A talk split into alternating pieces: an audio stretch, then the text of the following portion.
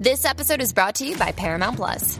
Get in, loser! Mean Girls is now streaming on Paramount Plus. Join Katie Heron as she meets the plastics and Tina Fey's new twist on the modern classic. Get ready for more of the rumors, backstabbing, and jokes you loved from the original movie with some fetch surprises. Rated PG 13. Wear pink and head to ParamountPlus.com to try it free.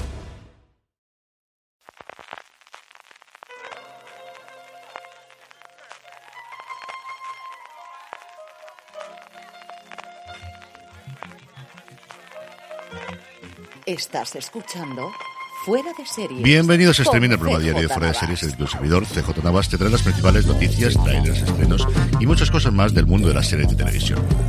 Edición del lunes 8 de mayo, arrancamos la semana y arrancamos la semana diciéndoos que ya tenéis disponible en review de Fuera de Series el Razones para ver de Mrs. Davis. Se une así a los que ya hicimos sobre Silo, la serie de Apple TV Plus, y también al de Tú también lo harías, de la que dentro de nada tendremos novedades. Ahora ya sí, vamos con las noticias del día y empezamos pues por todas las producciones que están ya siendo afectadas directamente por la huelga de guionistas en Estados Unidos. Entre las que van saliendo a cuentagotas, quizá el nombre más importante es Stranger Things, cuya quinta y última temporada iba a empezar a rodarse ahora, y los creadores de las series, los hermanos Duffer, Matt y Ross, han confirmado que debido a la huelga de guionistas la cosa se va a demorar. También se ha retrasado Loot, la segunda temporada de la serie de Apple TV Plus, aunque aquí el problema no era tanto que no había guionistas para escribir, sino que hubo un piquete delante de la producción que hizo que durante horas no accediese el equipo porque los guiones ya están todos escritos. Y por último, aunque los primeros compases de las huelgas de guionistas normalmente las películas no se ven afectadas, pues en este caso tenemos un ejemplo contrario que es Blade, la nueva versión del personaje que popularizó en la gran pantalla Wesley Snipes y que fue uno de los grandes éxitos de películas de superhéroes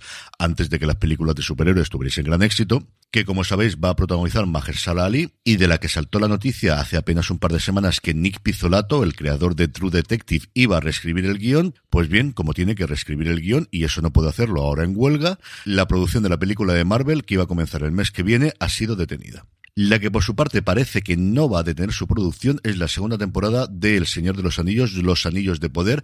19 días quedaban de rodaje y parece que van a intentar llevarlo adelante con los productores que no son guionistas, como Lindsay Weber, los directores de la serie, Charlotte Branston, Sana Hamry y Luis Hopper, porque no solo los guionistas, sino los productores ejecutivos que al mismo tiempo son guionistas, fundamentalmente sus showrunners J.D. Payne y Patrick McKay, no pueden tocar una tecla. Y por último, una cosa curiosa, y es que el sindicato de guionistas está devolviendo el dinero a las productoras que publicitaban sus eventos FYC, For Your Consideration, en la página web del sindicato y también en las newsletters y demás publicaciones que mandan sus asociados. Esto de poner la publicidad parece que es una práctica habitual, más todavía en esta época en las que hay nominaciones a grandes premios como son los semi. Pues bien, el sindicato ha decidido lavarse las manos y ofrecerle a las productoras o bien que les devuelve el dinero o bien que dejan esas campañas para un poquito más adelante cuando se resuelva la huelga. Y abandonando ya el monotema, vamos con renovaciones y cancelaciones. Star Wars Visions, cuya segunda temporada se estrenó el pasado día 4, el May the 4th, el día de Star Wars, estaría ya preparando una tercera tanda de episodios. Y en la que sin duda, más allá de la huelga de guionistas, es la noticia del final de semana, Paramount Plus ha confirmado que Yellowstone terminará en la quinta temporada. El cuándo lo hará ya es otro cantar, porque a diferencia de lo que yo pensaba, Sheridan no tiene escrito todos los guiones y una vez más no puede escribirlos ahora.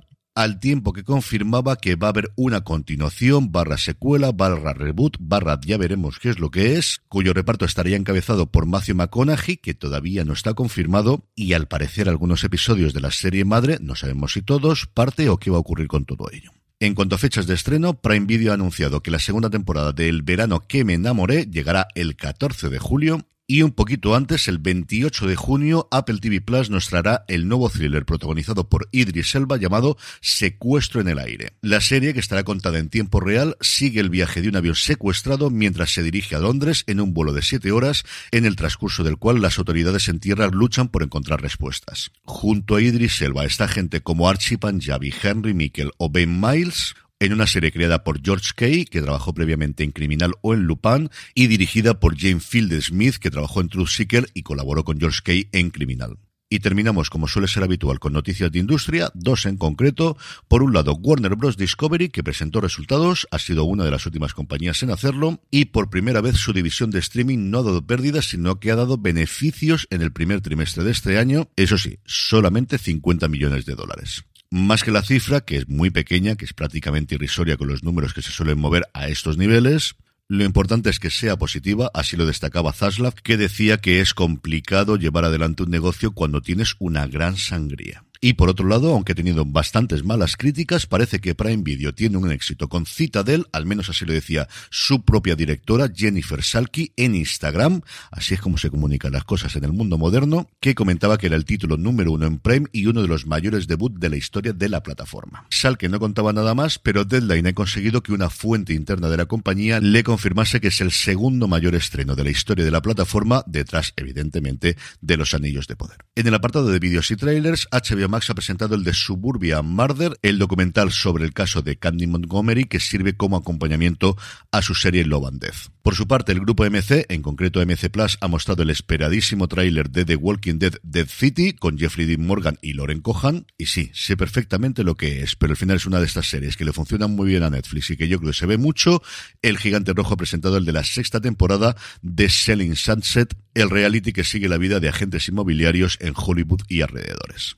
En cuanto a estrenos, llevábamos mucho tiempo sin tener estrenos en los lunes y hoy tenemos dos. Por un lado, HBO Max nos trae a ambos lados del abismo una miniserie alemana de seis episodios que sigue al agente de policía de la ciudad alemana de Wuppertal, Luis Berg, en el momento en que se encuentra con Dennis Opiz, el asesino de su hija que acaba de ser liberado de prisión.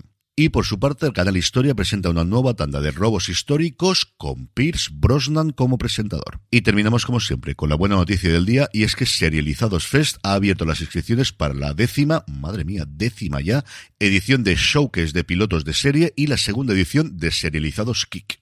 El Showcase de Pilotos es un certamen que quiere dar visibilidad y proyección al talento emergente en la creación de series y webseries de ficción, animación y documental. Y como novedad de esta décima edición, los pilotos de Showcase tendrán una proyección especial en la 52 edición del Festival al Cine de Alcalá de Henares, que se suma al proyecto de Showcase de Pilotos de Series. El certamen tendrá dos premios en metálico, el premio de jurado Dama, valorado en 1.500 euros, otorgado por un jurado formado por profesionales del audiovisual, y el premio del público Popitas, el otro patrocinador del evento, valorado en 300 euros, que será para el piloto que obtenga más votos de la audiencia en Barcelona y Alcalá de Henares, porque los dos sitios se podrán ver, además de en Filmin del 17 al 29 de octubre. Y con esto concluimos streaming por hoy. Gracias por escucharme, que tengáis una muy buena semana y recordad, tened muchísimo cuidado.